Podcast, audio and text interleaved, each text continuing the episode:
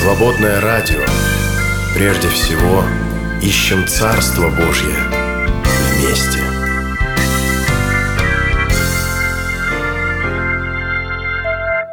Здравствуйте, дорогие друзья! Снова вместе с вами беседы об истории с Владимиром Александровичем Поповым. Здравствуйте, Владимир Александрович. Здравствуйте. А здесь в студии также я, меня зовут Екатерина, и мы продолжаем говорить с вами о том, как зарождалось в России евангельское христианство и о его таких ярких представителях, потому что Владимир Александрович э, всю жизнь посвятил исследованию именно этого э, направления и является историком евангельского братства в России. Русскому баптизму более 155 лет. Такая вот есть официальная точка отсчета. Но кто стоял вообще у истоков русского баптизма или евангельского христианства, можем так расширить немножечко, а, мы знаем несколько имен, и среди них э, я знаю, вот лично я знаю хорошо, э, имя Проханова, имя Пашкова, а кто еще? Да, вот эти э, имена на слуху, можно сказать, в более таком а, широком плане, более известные, но э, вообще-то, если говорить об истоках евангельского баптистского движения в России, то они связаны с э, тремя «П» – Проханов, Пашков и Павлов Василий Гурьевич. Вот Павла Василия Гурьевича иногда называют даже патриархом русского баптизма. А, почему? Ну, когда он выступал на каких-то больших съездах, собраниях, он иногда произносил такую фразу. История русского баптизма – это я. Ну, как ну, нескромно. В этих словах, э, конечно, не было э, стремления к самовозвышению. А они просто являлись отражением того, что вот его личная судьба, она тесным образом была связана и в целом с историей баптистского движения э, в России – Угу. Ну да, это смотря с какой интонацией сказать. Одно дело, как король солнца говорит, что государство да. это я, а другое дело, когда ты вот с болью в сердце, как бы вот говоришь, вот вся эта история многострадальная, это же я, это моя история. Так что все зависит от контекста. Да, это, это моя жизнь, угу. мое освещение. Все, в общем-то, с, с этим было связано. Страдания, которые выпали там на, на долю представителей этого движения, а, он же, в общем-то, в полной мере изведал их сам. Да, но вот вы совершенно точно сказали, что имена Проханова и Пашкова на слуху хорошо всем известны, а кто же такой Василий Гурьевич Павлов и почему мы так несправедливо мало о нем знаем, а, будем восполнять пробелы в наших знаниях и отдадим а, достойное уважение как бы памяти и наследию этого выдающегося богослова и патриарха евангельского российского движения. Откуда же происходил Василий Гурьевич Павлов? Кто он такой? Василий Гурьевич Павлов а, родился в семье переселенцев из Рязанской губернии. Это были переселенцы, которые оказались э, на территории Грузии, а Грузия тогда была частью Российской империи, вот в окрестностях города Тифлиса такая... Нынешнего Тбилиси. А, ны, да. да, нынешний Тбилиси. И, и вот там был такой пункт населенный под названием Воронцовка. Это название связано с графом Воронцовым, ну, который mm. был наместником на на Кавказе. И вот там, э, в этой местности, оказалось очень много русского населения. Преимущественно они исповедовали веру духовных христиан молокан. А почему они вообще в таком количестве оказались э, на Кавказе? Ну, это, в общем-то, было такое довольно-таки массовое движение, массовое переселение. И э, два таких побудительных э, фактора сыграли свою роль. Ну, во-первых, э, многих молокан и близких им духоборов ссылали туда по приговорам судов, как инаковерующих, как инакомыслящих, как религиозных диссидентов. Но был и второй фактор, который тоже, в общем-то, побуждал многие малаканские семейства сниматься с насиженных мест и а, отправляться в сторону Кавказа. Это вот э, те проповеди, беседы, которые звучали в малаканских общинах. Э, был там, проповедники делали акцент на книге пророка Захарии, на э, словах таких, как «Эй, бегите из страны северной». А, но вот этот э, как бы, интерес э, к перемещению подогревала еще и Книга тогда известная, популярная в русском переводе немецкого богослова-мистика Юнга Штиллинга о втором пришествии Христа. Там тоже вот такая идея звучала, что, мол, вот кто э, будет э, ближе к горе Арарат, у, того будет больше шансов на встречу со Христом mm-hmm. в момент его второго пришествия. И многие вот члены малаканских общин подхватили вот эту идею и, в общем-то, руководствуясь ей решили добровольно, не принудительно, а вот перемещаться из центральных российских губерний туда, в сторону Закавказья, в сторону горы а, Арарат. То есть вот такие тоже ожидания скорого пришествия Христа в конце XIX века тоже присутствовали? Да, они, в общем-то, циркулировали во многих а, общинах, а, особенно вот в, в тех объединениях и группах, которые стояли вне официального православия. Угу. Но, соответственно, Василий Гурьевич вырос э, в семье таких очень верующих людей, убежденных, которые воспитывали его тоже в духе такого евангельского благочестия. Да, как же вот из молоканства он перешел в баптизм? Как это случилось? А, но э, здесь э, интересно упомянуть о том, что его происхождение, его появление на свет, оно тоже было э, связано, можно сказать, с чудом.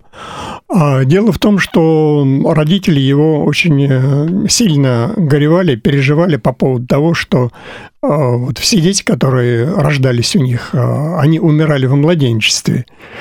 И тогда мать и отец Василия Гурьевича решили обратиться к Богу с такой целенаправленной молитвой. Господи, если ты дашь нам младенца мужского пола, и он будет здоровым и крепким, и он не умрет, то мы даем обед полностью посвятить его тебе на служение – и вот эта молитва исполнилась. Рождается э, мальчик, крепкий, здоровый, но, но не только э, вот, крепкий в физическом отношении, но и обладавший такими врожденными способностями необыкновенными. А, дело в том, что э, вот на балканских собраниях всегда царила такая атмосфера демократичная, свободная. Там могли участвовать и дети разных возрастов, и мужчины, и женщины. И когда э, Васе, Васе было пять лет, его обычно ставили на табуреточку, давали ему Библию, и он читал э, Библию на церковно-славянском языке, так громко, отчетливо внятно. Старцы такие седобороды вокруг сидели и так приговаривали, что это за, за мальчонок такой. Что-то из него, наверное, выйдет не, необыкновенное. И вряд ли он останется молоканином. Как это? Да, Они да, уже такие, такие подозрения да. высказывали. Слишком а, вот шиб, шибко умен. Свободолюбив. Прямо с детства. Да. да. Ну, Но... вообще там началось вот какое-то mm-hmm. да, движение, а, именно баптистские проповедники из Германии, да, появились в Тифлисе. Да, там был Мартин Кальвейт, у него была небольшая а, группа. А, он сам и его семья были переселенцы с Прибалтики, с Латвии, а баптисты в Латвии появились намного раньше, чем, собственно, русские баптисты. Но он переехал с семьей в Тифлис, там была его семья, еще несколько человек. И вот пришел такой момент, когда Мартин Кальвейт э, окрестил по баптистскому вероучению Никиту Воронина. Это был первый русский из баптистов. И вот его крещение 20 августа 1867 года э, является такой официальной точкой отсчета начала баптистского движения в России.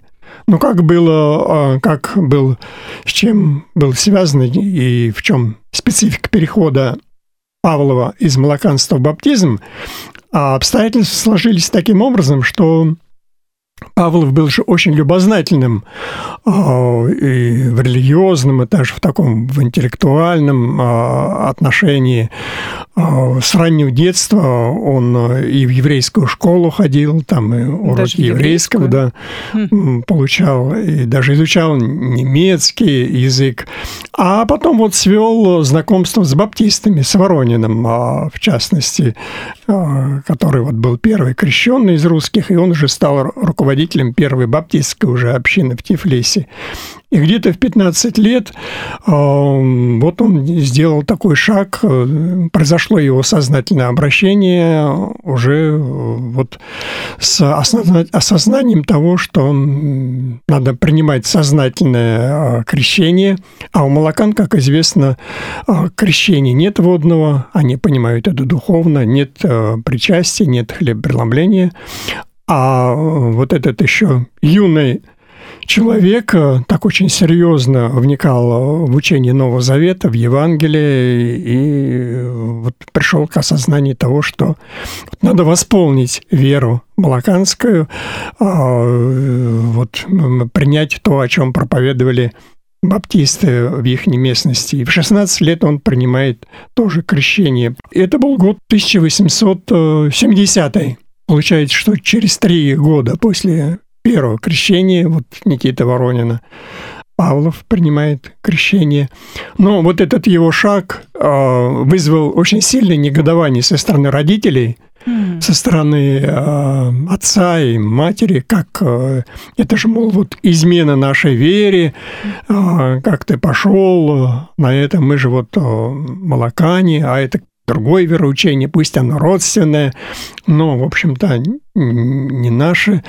И даже были такие моменты, когда отец вот в состоянии раздражения подвергал порке уже в этот момент своего. взрослого такого да. человека. Но затем обстоятельства сложились таким образом, э, что родители тоже перешли в баптистскую церковь. А, они общались там с баптистами, бывали на баптистских богослужениях, и затем, в общем, сменили гнев на милость. Угу. Тоже стали членами а, баптистской общины местной. И а, отец, в общем-то, помнил обед, данный э, вот в той молитве о том, что младенца мужского пола мы посвятим Богу на служение. И когда в этой церкви было объявлено, что вот открывается возможность эм, отправить кого-либо на богословское обучение в Германию, в город Гамбург, то выбор сразу пал на, на Василия Павлова как наиболее способного, подготовленного. И вот в 1875 году он отправился в Германию, Гамбург, и отец его, помню вот о своем обете, даже пошел на такие на жертвы он распродал часть своего имущества, чтобы вот приобрести средства и на дорогу, там, и, и на время обучения.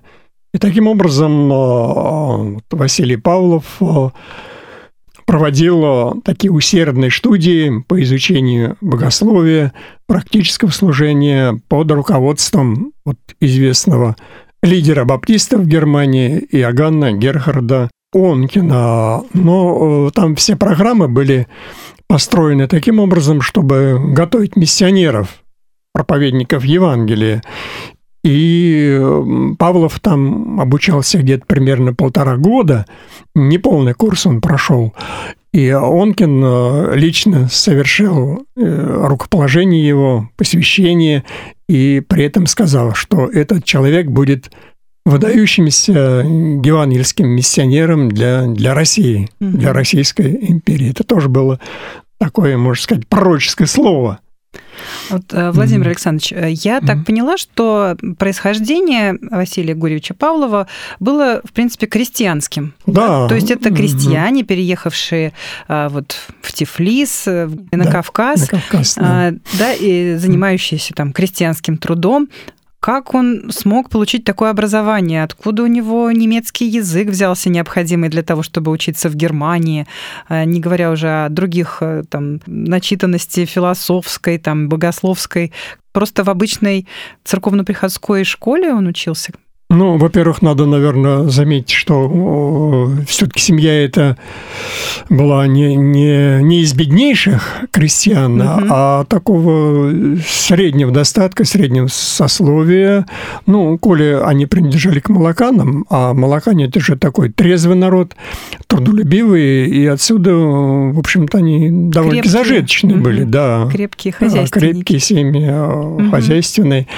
И потом э, вот эта тяга к грамотности, а она тоже, в общем-то, была популярной среди малаканского населения. Да, вот вы сказали, какая-то еврейская школа, которую mm-hmm. он закончил. Что это за еврейская школа? А э, дело в том, что вот э, в Тифлисе там же было такое многоцветие, это многонациональный город, там угу. и, и армяне, и грузины, и азербайджанцы, и в то же время там были еврейские группы.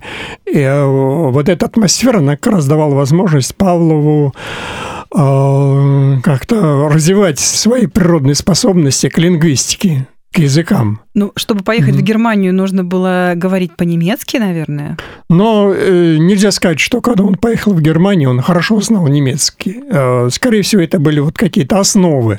А уже там, вот э, пребывая непосредственно в, в немецкоговорящей среде, он э, его освоил.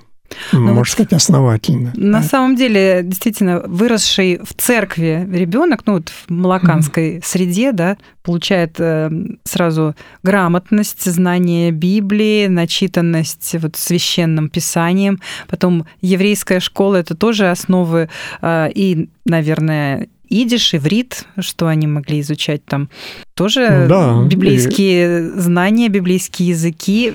И все это подготовило его к тому, чтобы Онкин потом сказал, что это будет настоящий проповедник, настоящий э, патриарх. Да, кстати, у него был такой врожденный дар э, полиглота. Угу. Есть данные, что в таком, в общем-то, в активе, ну, не, не, не знание всех языков на одном и том же уровне, на хорошем, а вот наиболее хорошо он освоил немецкий, английский, французский, европейский. Да. А, а остальные, так вот имел он представление, и вот в общей сложности получается, что где-то 24 или 25 языков он Ничего соприкасался. Себе, 25. Э, да, он такой вот дар полиглота. И что касается древнего еврейского языка и вообще еврейского, уже в позднейшее время, когда он э, был, можно сказать, среди вот, руководящих служителей Союза баптистов, там были э, евреи по происхождению. И когда он э, ним разговаривал с ними на еврейском языке и слышал, как другие, ну, чистокровные евреи говорили. Он даже делал им поправки. Такие в такой форме говорил, Израиль, ты не прав. Это был, кстати, по-моему, даже вот отец известного композитора Вениамина Креймана. Вениамин Крейман, вот его отец, это еврейская семья, они общались с Василием Гурьевичем, и когда вот отец Креймана произносил какие-то фразы на древнееврейском, Павлов его поправлял. Даже не, не будучи евреем. Просто удивительная история вот образования. Э, мы как-то привыкли думать, что в царской России э, образование могли получать только самые там, высшие слои общества, у кого были деньги для того, чтобы там учиться в гимназии и так далее. Ну, хотя бы купечество, да все образование якобы пришло только после Октябрьской революции, и вот тогда mm-hmm. простой народ получил доступ. А тут вот такая история замечательная о Василии Гурьевиче Павлове, который, происходя из крестьянской семьи, получил блестящее образование и стал полиглотом. Вообще про 25 языков это вообще удивительно. Свободная FM. Твое радио. Что же произошло после того, как он вот отучился в Германии с такой направленностью к миссионерству, да, э, его, наверное, прочили в такого вот лидера евангельского движения в России? Да, он э, возвращается туда, где он родился, в Закавказье, и там начинает заниматься вот активным миссионерским служением. А, он посещает малаканские селения, а их, как мы сказали, было там очень много, а, и, и даже на территории Армении, вот в целом Закавказье. И среди вот членов малаканских общин появилось очень много новообращенных, которые принимали водное крещение. Но вот это его такое миссионерское рвение, оно тут же натолкнулось на противодействие со стороны православных кругов. Там э, стали распространять э, всякую информацию о том, что якобы вот Павлов и его там помощники, они распространяют чуждую лютеранскую веру. Mm, вот так вот, лютеранскую. Хотя, да, с лютеранством -то никакой связи не было. И, и были там задержания в полицейском участке, протоколы там составляли. Но Павлов давал пояснение, что он, он не лютеранин, он просто проповедует Евангелие, его а, а, отпускали. В сторону Владикавказа тоже вот его миссия была направлена. Э, там тоже совершались такие крещения, а, тоже были задержания. Но а, вот наступил 1879 год, когда вышел закон, который давал некоторые послабления а, верующим не, не православного исповедания. Этот год считается как бы годом официального признания баптизма – но там были некоторые оговорки вот в этом законе, а, какого плана. То есть баптисты признавались официально, если они иностранного происхождения, и если это были русские баптисты, но они перешли не из православия, а из каких-то неправославных течений, например, из духоборов, из молокан, то тогда вот э, они получали право на официальную регистрацию. Угу. Ну и как раз вот таким моментом э, и Тифлисская община воспользовалась. Они официально зарегистрировались и получили официальное признание. И эта община была как бы открыта официально в 1880 году. И э, вот после этого как бы еще больше возможностей открылось для миссионерского труда. И Павлов со своими собратьями отправлялся в Таврическую, в Таврическую губернию, Поволжские разные местности и населенные пункты. И когда наступил год 1884, Павлов участвовал вот в этом знаменитом объединительном съезде, который организовали аристократы петербургские, Пашков, а, Корф, а, Бобринский, да, вот это петербургское пробуждение, да, петербургское которое пробуждение, шло параллельно да. вот этому развитию да, да, да, кавказскому да. евангельского движения, оно как раз э, объединило в этот да, момент произошло усилия. такое слияние, встреча как бы И двух... ведь призвали тоже из э, Малороссии, да, вот Рябошапка. Да, да, вот да, там все... Рябошапка присутствовала. Ну, Таврическая губерния, это вот, в общем, сегодняшний э, Крым, Черноморское mm-hmm. побережье, побережье там, вот там, где Крым. Да, Крымский в стороне, регион. там, где тоже Херсонская, да, Херсон, Одесская да, да, губерния, да, Одесса, вот эти были да. тоже движения евангельских да. верующих. И вот тогда все это объединилось в 84 году, да? Да, да. Василий Гуревич приехал в Петербург. Наверное. Да, но он принимал участие вот в этом съезде объединительном. Потом написал даже вот свои впечатления о том, что он там увидел и, и услышал вот этот э, дух такого равенства, солидарности. Хотя там были, конечно, споры по традициям по поводу крещения, там, причастия, приема новых членов. Но в целом, как отметил Василий Гурьевич, э, царила атмосфера любви, взаимопонимания, и это был как бы такой вот университет или школа взаимопонимания а, верующих, представлявших так вот пусть в чем-то родственные, но в то же время и разные традиции. То есть, э, можно сказать, э, такой медовый месяц был да, евангельского да, движения России. Движения в, в России. Сколько же он продлился, этот медовый а, месяц? Недолго, недолго.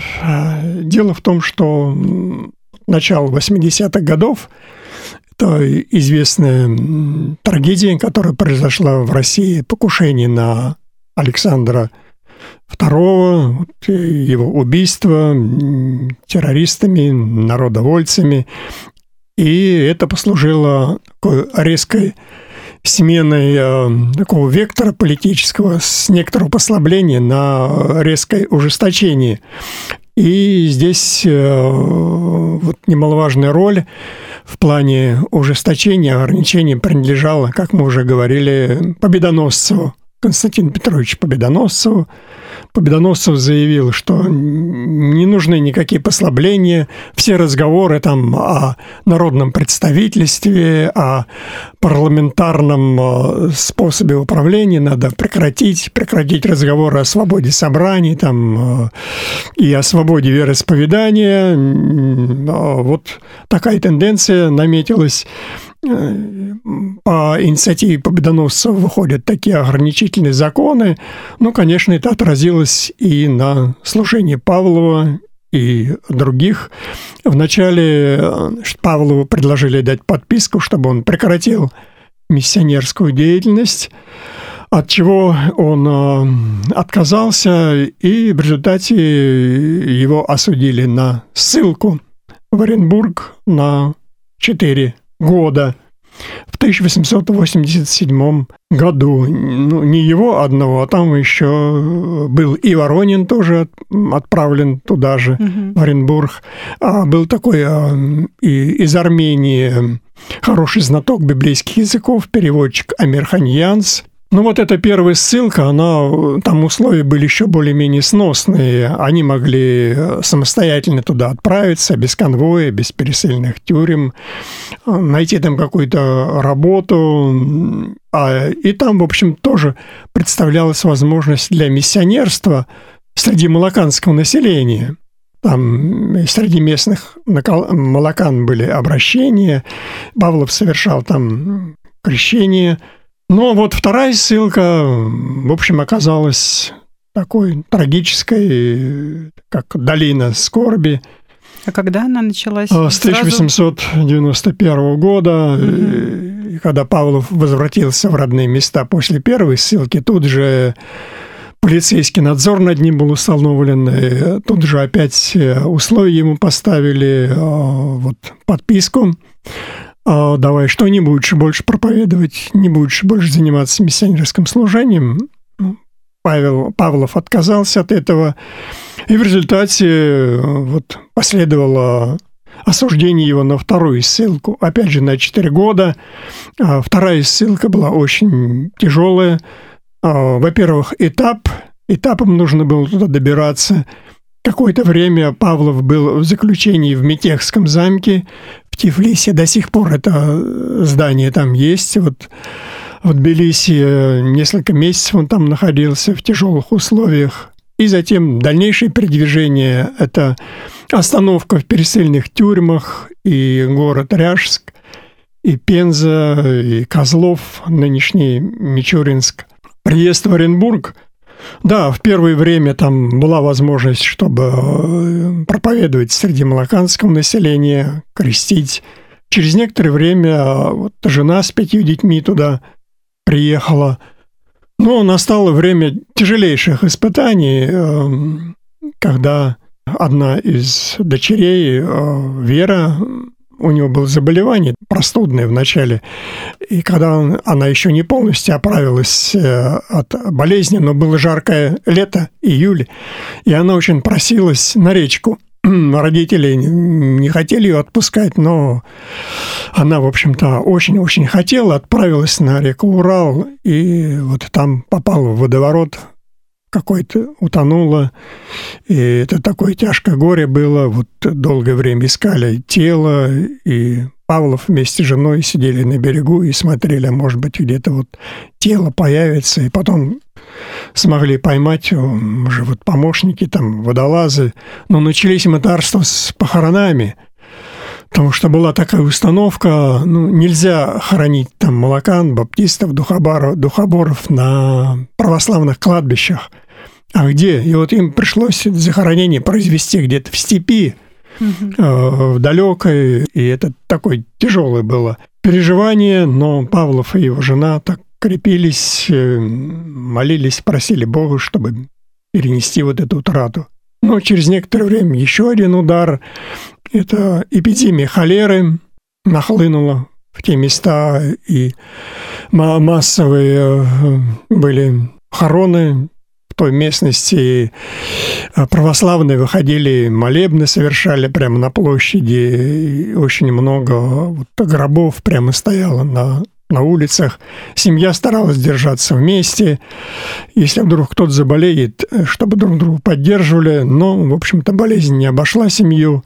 И в течение одной недели э, и супруга Павлова Татьяна и дети вот э, Петя, Миша, а один умер в младенчестве, э, а вот эти попали под влияние эпидемии. В результате вот в течение недели такая утрата, такие потери очень трудно было перенести. Павлову это он э, молился, писал братьям, чтобы поддержали его в молитве.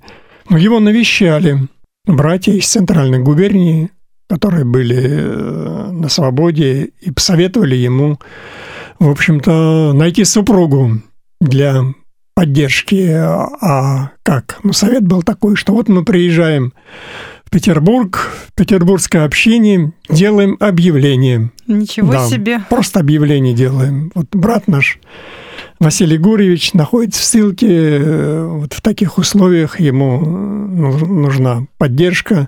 Кто согласен? Угу. Это объявление было сделано на вечернем воскресном богослужебном собрании, и одна из сестер, была Александра Ивановна Немка по происхождению, Ильдельбранд, ее фамилия, она работала вот в Пашковской столовой, там mm она вот изъявила желание они не видели друг друга. То есть у Василия Гурьевича даже фотографии Да, даже не, не было. было фотографий. А, но вот началась вначале переписка, и они договорились, что Александра Ивановна приезжает в Оренбург, он встречает ее на вокзале, а как ее узнать? Ну, она должна держать в руках белый платок. Вот такая встреча. На вокзале сразу видели, узнали, там же вот братья совершили такую молитву. Это сколько же ему лет да. было? Ну, где-то, наверное, в районе 40.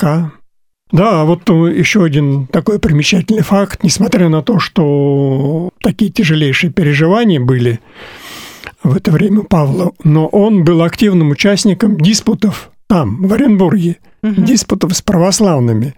А инициатором диспутов выступал местный священник православный.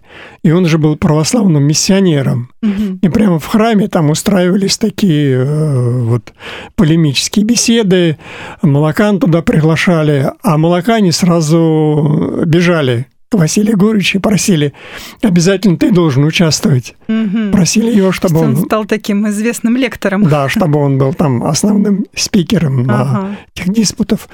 Ну и после вот публичных таких собеседований этот православный священник приглашал его на беседу один на один, и вопросы такие ему задавал, и даже предложения такие а, были, ну и, и вопросы, мол, вот вы очень активный служитель, э, способный. Наверное, вы получаете большое вспомоществование от баптистов, вот от ваших э, денежной какой-то mm-hmm. вот а, плату за вашу деятельность. Э, на что Павлов сказал, если бы я к этому стремился, наверное, мне было бы более выгоднее стать православным миссионером. Э, потому что я э, никакой выгоды не получаю, а только вот э, тюрьмы, ссылки и лишения, что вот такой разговор был, ну, этот православный миссионер выразил свое так уважение – с этого времени Василий Егорьевич становится более известен среди широкого круга людей. А писал ли он какие-то статьи, публиковался?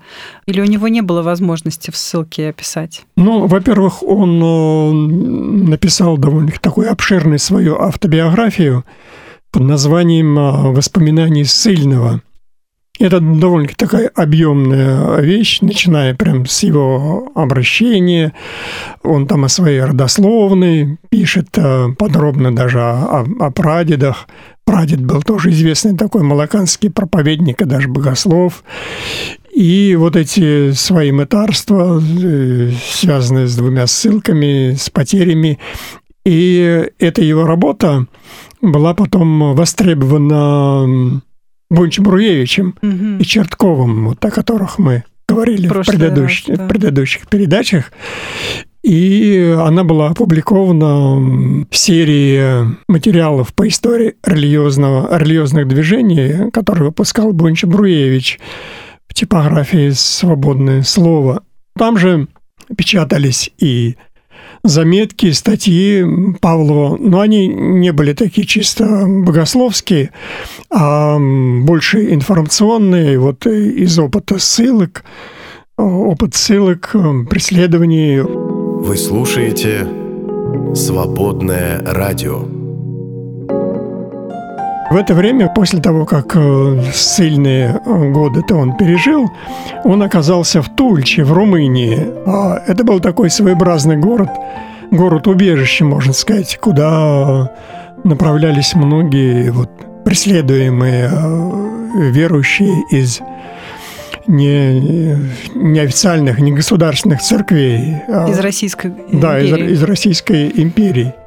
И там было больше свободы. Он э, там даже был пресвитером местной такой общины русскоязычной. И у него даже была в это время возможность э, совершить поездку в Америку.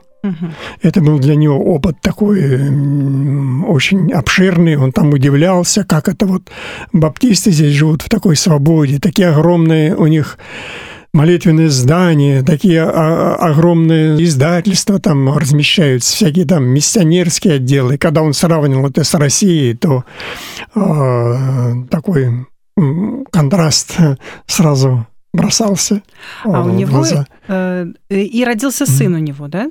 А, сын-то, э, сын Павлова, Павел, Паша, он, в общем-то, уцелел во время эпидемии холеры. А, это то есть это не новый сын. Да, это не Молодец. новый сын. Э, Вот в то время, когда Вера утонула в реке Урал, когда Петя и Миша погибли от эпидемии холеры, а вот остался при нем Павел То есть в возрасте 9 лет. в, но- Да. В новом браке у него уже детей не было. Да, в новом получается. браке не было, не было детей. То есть это вот жена как брака. помощница в первую Да, очередь она ему. как помощница была, ну и как свидетельствуют очевидцы, очень м, она такой была преданной, постоянно везде сопровождала его, э, терпеливой, терпела вот эти тяжелые обстоятельства, и, можно сказать, разделяла все, все мытарства, которые вот выпадали на дальнейший э, путь жизни Василия Гурича. да.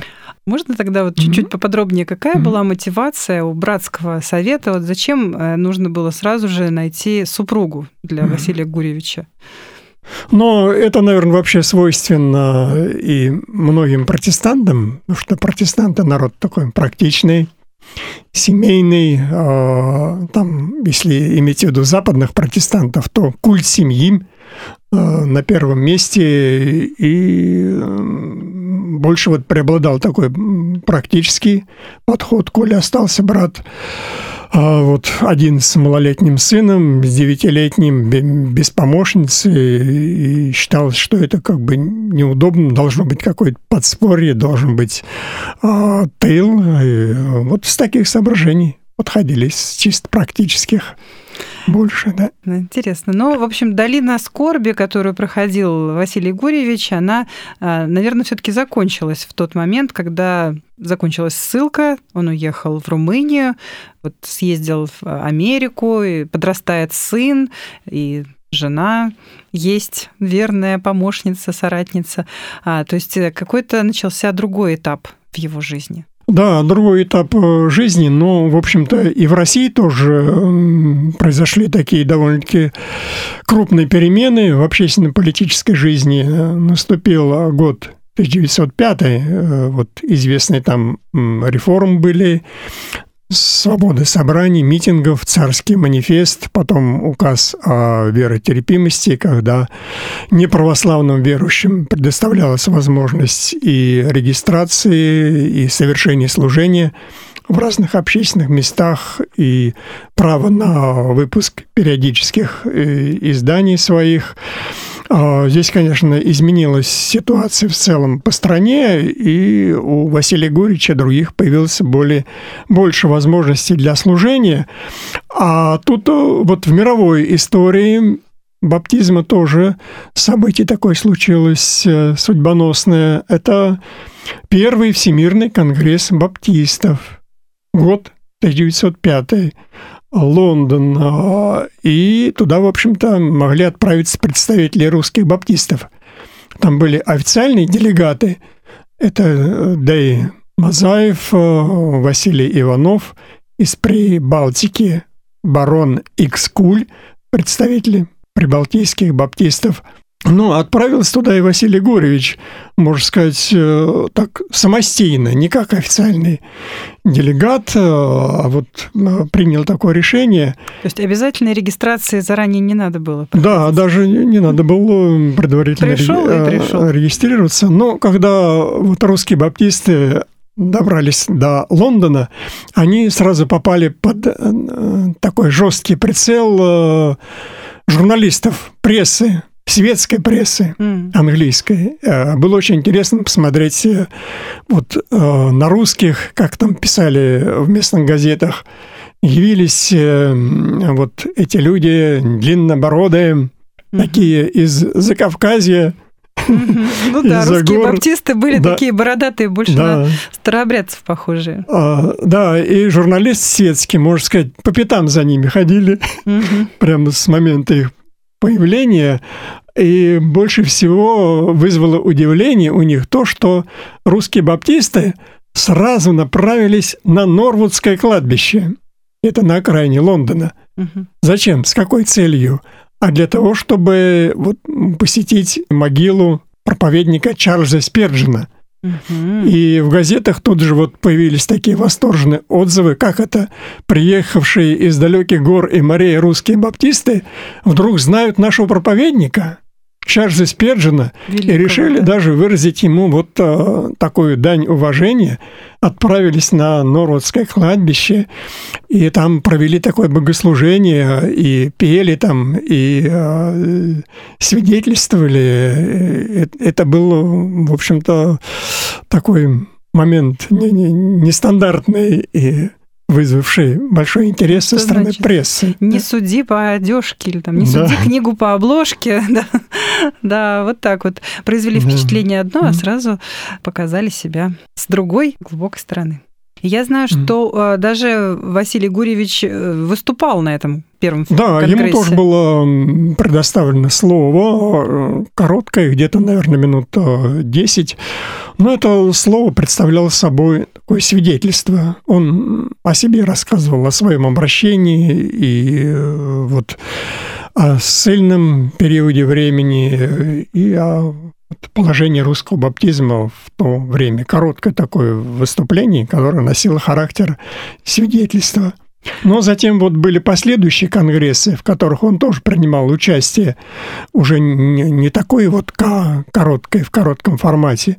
Год 1908 – это Европейский конгресс баптистов, э, это уже была Германия, по-моему, там была уже большая делегация русских баптистов, э, где Павлов э, выступал с э, таким рефератом уже под названием «Положение баптизма среди русских».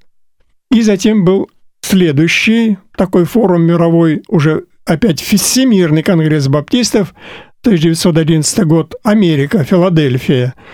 А, длинное такое путешествие было. Вначале нужно было добираться до Англии, до Лондона на, на поездах там и так далее с пересадками, а уже из Англии на корабле. 11 суток шел этот корабль, даже не один, а два корабля – на которых находились вот баптистские делегации. Угу. Два корабля шли вместе 11 суток, и, как Павлов написал в своих воспоминаниях, а, вот постоянно шел как бы обмен и такой сигнализации флажковой угу. между двумя кораблями. Два корабля, нагруженные баптистами европейскими, шли в одном направлении, и там распорядок дня такой тоже был насыщенный, и богослужение там, и проповеди и э, всякие песнопения. И вот там уже в Филадельфии, в Америке, э, Павлов тоже выступал с рефератом большим под названием «Христианизация России». где он высказал нужды русских баптистов. Мы хотели бы семинарию открыть для обучения наших проповедников.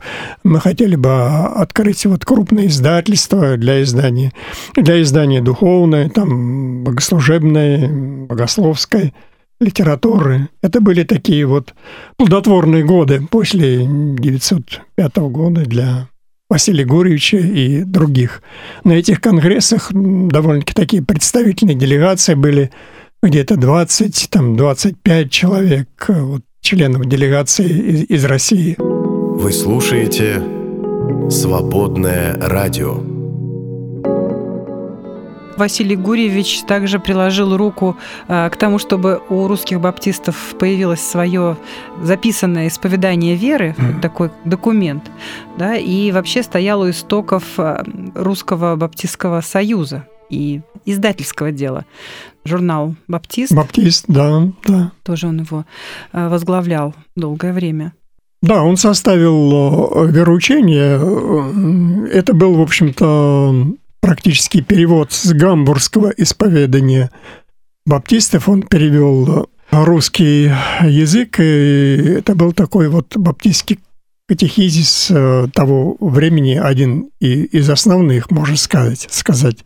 Там у Рябошайбки был такой свой тоже катехизис, свое вероучение, но вот этот перевод Павлова с вероучения немецких баптистов, он был а, базовым и, конечно, а, вот издание журнал «Баптист» какое-то время Павлов был даже редактором-издателем этого журнала.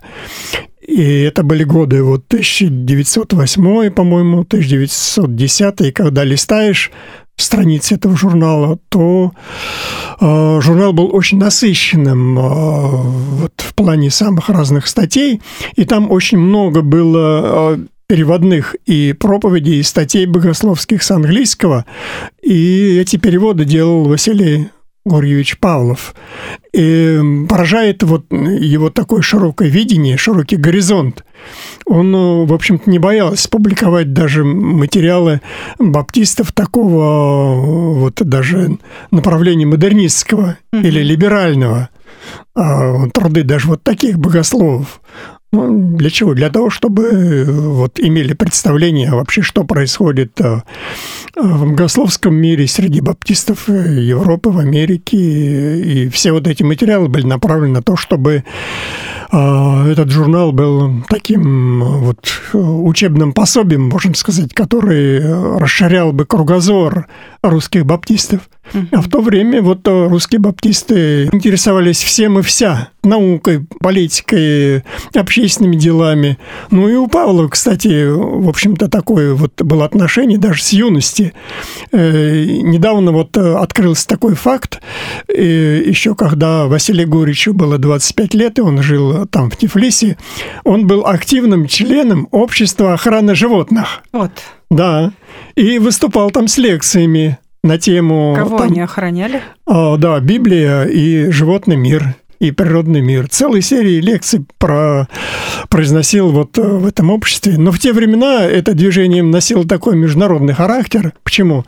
Потому что тогда же преимущественно был транспорт какой? Гужевой. Mm. Лошади и вот отношение э, к этим к тягловым животным не везде было одинаковое, а Василий Гурьевич, опираясь на Библию, вот защищал как бы воспитывал, да, да. Это очень э, благородно. Да. А, я знаю также, что Василий Гурьевич является автором первого систематического труда по истории русского баптизма угу. под названием «Правда о баптистах». Угу. То есть не случайно его называют патриархом и вот одним угу. из этих трех П, которые угу. являются такими основателями русского э, евангельского движения, потому что большой его вклад именно в осознание и теоретическое обоснование принципов э, евангельского движения. А, да, вот мы упомянули журнал «Баптист», редактором которого был Василий Гурьевич, и там как раз вот впервые э, появились его лекции, содержательные такие, объемные, по истории баптизма. И можно сказать, что э, Василий Павлов был как раз первым историком и первым э, летописцем и русского баптизма, и не только русского, но даже и мирового. Это, в общем, такой большой объемный труд, где Павлов с самого начала излагает э, историю баптизма, начиная даже вот с тех э, времен, э, времен раннего христианства, когда еще, собственно, баптистов не было, но Василий Гурьевич проследил вот эту линию, начиная где-то вот с 4 там, 5 века. То есть не от Иоанна Крестителя, нет? Ну, Иоанн Креститель – это как вот духовные истоки, баптизма Христос, Иоанн Креститель, апостол – это духовные истоки. Но он вел и линию чисто такую историческую. Угу. И вот разные группы, которые возникали там, как они там назывались, и павликиане, и другие, это не были, собственно, баптисты, и там не все совпадало с баптистским вероучением, но Василий Гурьевич считал, что это были как некие отдаленные предшественники, то есть всегда были, была вот эта струя, которая шла вне такой официальной церкви, начиная с IV века, когда произошло такое тесное смыкание христианства с государством, но была вот эта линия как бы нонконформистов, диссидентов. Да, да, да. И Василий Гурьевич вот эту линию провел э, и обозначил это как э, вот предшественники баптизма изначальные. И потом вот историю европейского баптизма он изложил довольно-таки подробно, начиная с анабаптистов, собственно, баптистов, истории там американских баптистов, и затем история русского баптизма. В общем, это был труд такой научный, но написанный в популярной форме. Давайте еще вот пару слов скажем о том, как он встретил революционные события 17 года и новую власть, и как он это пережил. Да, вот перед э, событиями 17 года, э, как известно, началась Первая мировая война, что, в общем-то, отразилось отрицательно на жизни и судьбе неправославных христиан. Вновь возобновились гонения, и вот э, Павлов опять попал под суд и был осужден аж на 8 месяцев э, тюремного заключения в 1914 году. Э, он должен был отбывать этот срок во Владивостоке, вот там на крайней точке Российской империи – но затем, когда закончился срок его заключения, он возвращался назад и делал остановки там в Восточной Сибири, Западной Сибири. Это тоже было для него возможность для миссионерства в местных а, общинах. А ближе вот к 17 году а, тоже были такие нападки очень сильные. Э, местные газеты там писали о баптистах, что вот они, мол, пособники немцев, а, пособники кайзера Вильгельма, что якобы а, вот этот немецкий кайзер дал большие средства на пропаганду баптизма в Российской империи, и на что Павлов дал такой официальный ответ, и в журнале «Баптист» это было опубликовано, и где-то еще, по-моему, вот на эту статью Георгия Шавельского. Это был такой э, православный армейский священник Георгий Шавельский, известный. И Павлов так подробно изложил, что, мол, никаких средств Э, из Германии в адрес баптистов не поступало, эти средства были направлены в Африку, в Камерун – на американскую, то есть на, в африканскую миссию где-то, но ни в коем случае не в Россию. А то, что, мол, э, вот нас обвиняют в том, что мы немецкой богословской литературой пользуемся, так в православных семинариях, начиная с 17 века, то тоже было очень много трудов и работ э, вот, западных богословов. А русские баптисты, мол, они имеют духовную жажду, почему они не могут пользоваться там другими источниками. А вот такой обстоятельный э, ответ был.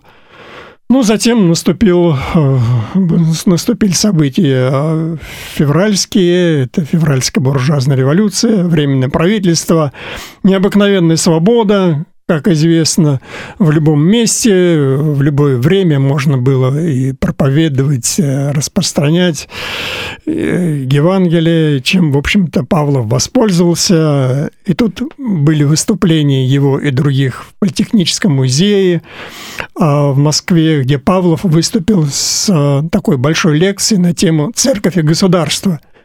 Это тоже был такой и экскурс в историю взаимоотношений церкви и государства, начиная с IV века. Ну и вывод его такой, что там, если церковь вступает в тесный союз с государством, то э, ущерб получает и церковь, и государство. Поэтому, мол, мы, баптисты, стоим на позиции отделения – церковь от государства, потому что это э, сохраняет и церковь, дает ей возможность э, оставаться, в общем-то, церковью и совершать вот определенное предназначенное Богом э, служение. Издательство «Слово истины» вместе со своим сыном он от, открывает. Это такое было свободное издательство, независимое даже от Союза, и стало выходить журнал «Слово истины», очень такой свободный, демократичный, а где, в общем-то, освещались не чисто такие духовные проблемы внутрицерковные, но даже и события общественно-политические и мнения верующих высказывались там и по отношению к партиям, там, по отношению к разным там общественным, политическим явлениям. А, в общем, такая палитра мнений там была самая широкая и свободный обмен э, вот, дискуссий, мнений на, на разные темы. Это такое вот уникальное тоже издание, предпринятое Павловым и Тимошенко, и, вот, и другими лидерами – баптистскими того времени. Я понимаю, mm-hmm. что его жизнь, она, как не прискорбно mm-hmm. сказать, э, клонится к закату в 20-е годы после революции 17 -го mm-hmm. года. Где она заканчивается и при каких обстоятельствах? Ну, конечно, вот в первые годы советской власти, как мы уже говорили об этом, со стороны большевиков было более такое мягкое терпимое, благосклонное отношение к протестантам. И Павлов занимался миссионерской деятельностью очень-очень э, с, такой, с такими широкими географическими границами по всей России. Он там открывает и библейские курсы в разных городах, краткосрочные, там читает лекции по разным предметам. И затем у него появляется желание опять выехать в Закавказье и начать там труд среди мусульман. И э, вот из Петербурга он э, сел в поезд э, Петербург-Баку. С ним был э, помощник, тоже вот верующий, Белоусов его фамилия была. Но когда вот поезд оказался в районе э, станции города Моздок, на него напала банда чеченцев. Начался грабеж, ходили по вагонам, вот эти молодчики отбирали вещи, ценные деньги, и когда зашли в то место, где Павлов находился, и стали вот э, требовать что-то такое ценное. Павлов сказал, я баптистский проповедник, у меня нет ни, никаких сумм, а то, что у меня есть, сколько-то у него там было рублей, он их отдал а тот же тому, кто требовал. Но вот эта обстановка повлияла на его состояние физическое, начались сердечные приступы, и когда он прибыл на конечной станции в Баку, вот э, это заболевание давало себе знать. Он э, слег, и улучшений не наступало, и он уже молился, Господи, если а вот э, я нужен тебе, то возьми меня, чтобы вот меньше я здесь страдал. И где-то в течение месяца, по прошествии месяца наступил его переход в вечность, вот в иной мир, где нет страданий. Это был год 1924. То есть вот mm. ровно 70 лет, да, получается. 70 лет, да. Лет нашей земной жизни 70, при большей крепости 80, да. но Господь дал 70. Для тех времен на самом деле не так уж это и мало. насыщенная, да. длинная жизнь получилась, затронувшая самые такие драматичные, опять же, моменты истории. Да. Я знаю, что у вас, Владимир Александрович, есть книга, которую вы написали о Василии Гурьевиче Павлове «Стопы благовестников».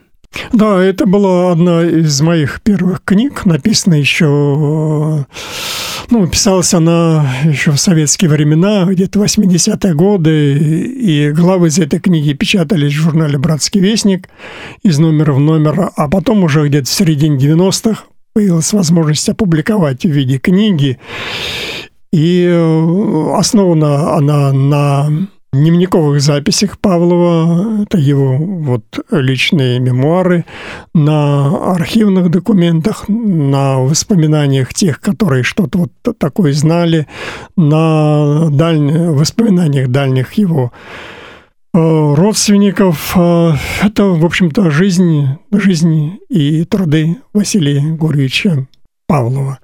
Так что, дорогие друзья, mm-hmm. если хотите поподробнее узнать о жизни этого замечательного патриарха русского баптизма, то отправляем вас э, к книге Владимира Александровича Попова «Стопы благовестников». Ищите, ищите в интернете, наверняка есть возможность ее где-то приобрести.